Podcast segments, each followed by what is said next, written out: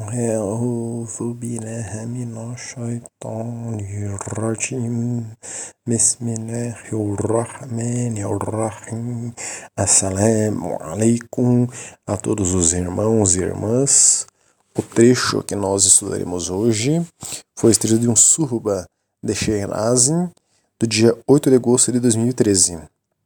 Shehnazin diz: Há uma felicidade hoje você não pode ver e também não pode comemorar essa felicidade, essa alegria todos os dias. A felicidade de hoje é a festa do Eid. Os servos de Allah subhanahu wa ta'ala colocam suas melhores roupas, colocam suas roupas novas e estão andando pelas ruas em multidão na hora do amanhecer. Para onde eles estão caminhando?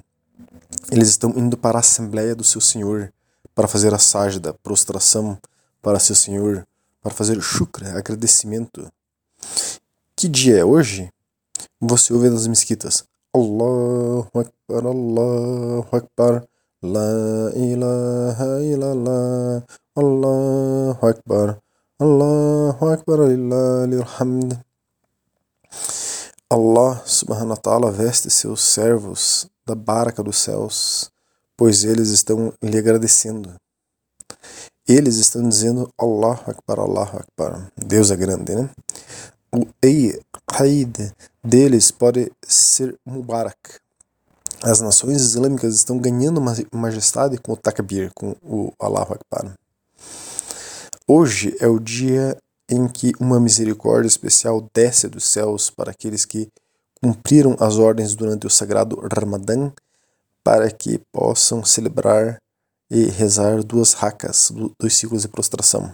Mashallah, mashallah, vamos apreciá-lo e vestir-nos com o Islã.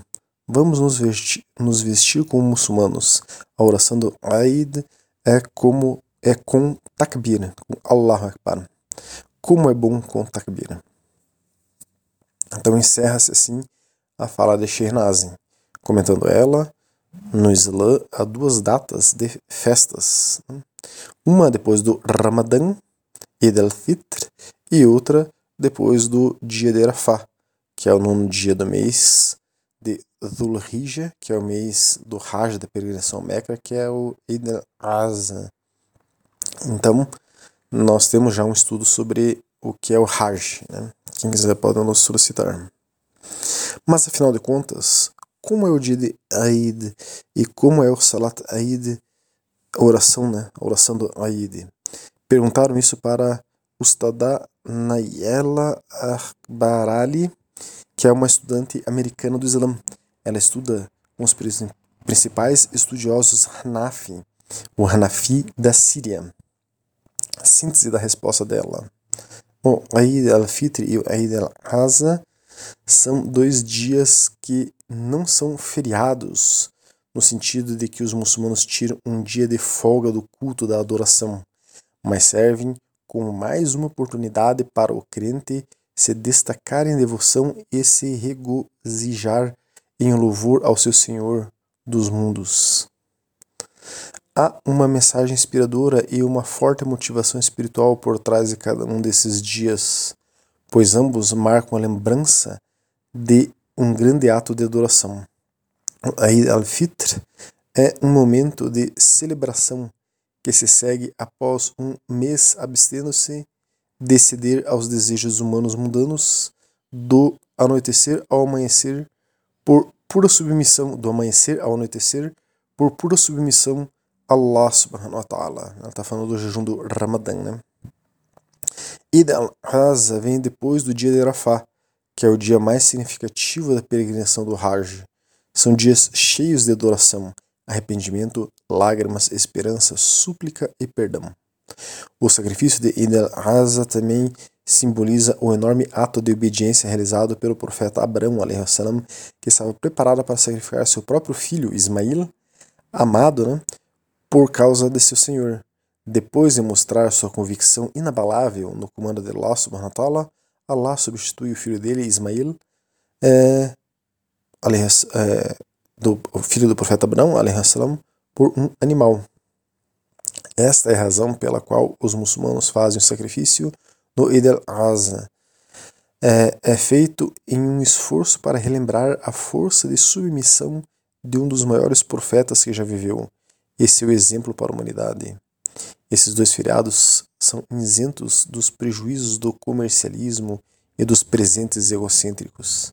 Ao invés disso, eles substituem as festas de fim de ano é, das outras culturas né, por atos de doação aos pobres e de passar o tempo livre com toda a comunidade. Para o Eid al-Fitr, há uma caridade obrigatória dada aos pobres por aqueles que atendem a certos requisitos e, e continua sendo uma recomendação geral para que todos façam caridade além de seu hábito normal. Deve-se pagar o zakat al-fitr, que é mais ou menos 20 reais um prato de comida para um necessitado, né, que deve ser pago até antes do Eid al-Fitr, do Salat Eid. Né?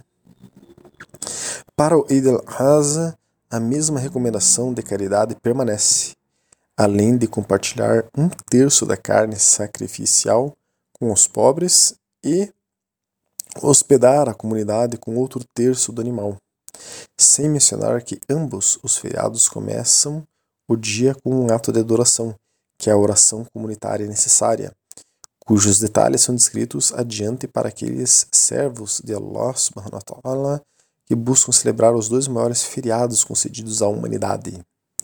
Os dois feriados do Eid que os muçulmanos celebram são o Eid al-Fitr, no primeiro de Shawwal, no mês de Shawwal, né?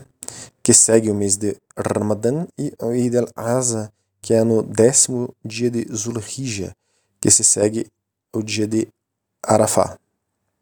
Os três dias seguintes do Eid al-Azha são conhecidos como os dias de Tashriq, dia 11, 12 e 13 de Zulhijjah. A oração congregacional do Eid é necessária, o Ajib, quase obrigatória para os mesmos indivíduos que são obrigatórios a comparecer à oração congregacional das sextas-feiras do Sato Juma. Então, está é, tá sendo dito aqui que o Sat Eid ele é quase obrigatório, ele é o Ajib para as pessoas que têm aquela obrigação também de fazer o Sat Juma, que são os adultos, sãos, é, não inclui as mulheres e crianças, os residentes, não aqueles que são viajantes, e aqueles com boa saúde, o que, o que exclui pessoas que estão doentes, né? doentes. Lembrando que cada jurisprudência tem uma, uma, um limite do que torna a pessoa obrigada a ir na mesquita fazer o Sato Juma, ou Sato Eid, por exemplo, que é morar até 25 quilômetros na jurisprudência Hanaf, né, da mesquita, por exemplo. Então, continuando, deve-se notar que se as mulheres, crianças, viajantes ou indivíduos doentes comparecerem à oração do Aida, eles serão recompensados por sua presença. A oração do Aida al-Fitr pode ser realizada a qualquer momento após o nascer do sol, completamente, até pouco antes da entrada do horário da oração do Salat Dhuhr, no dia do Eid, primeiro dia de Shawwal. Mesma regra segue o Salat Eid do Eid al-Azha. O Salat Eid não pode ser feito antes do nascer do sol. É suna para o imã dar dois sermãos curtos após a realização do Eid.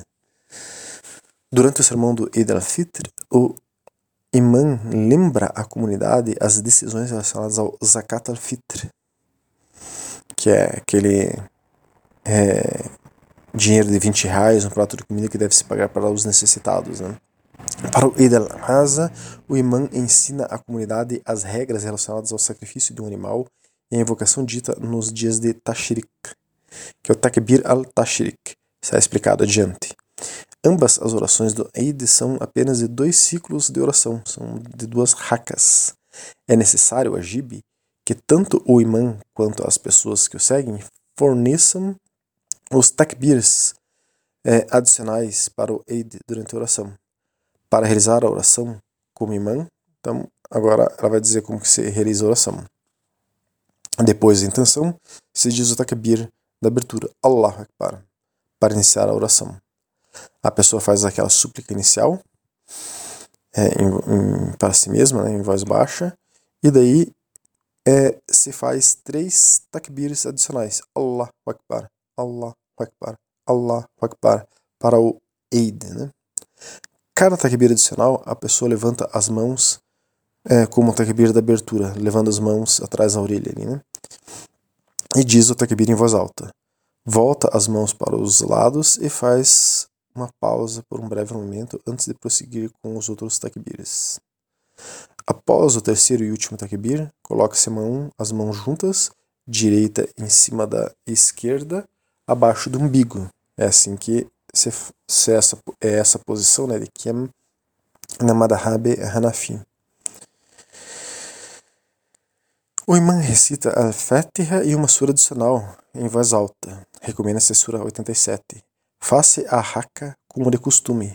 No segundo ciclo de oração, Haka, depois o imã recita Al-Fatiha e uma sura adicional, recita-se os três takbirs adicionais. Allah Akbar, Allah Akbar, Allah Akbar para o Eid. Para cada takbir adicional, a pessoa levanta a mão como se fosse o takbir da abertura, colocando atrás né, da orelha e se faz o takbir em voz alta. É, após o terceiro e último takbir, coloque-se os braços ao lado do corpo, faça o salat como de costume.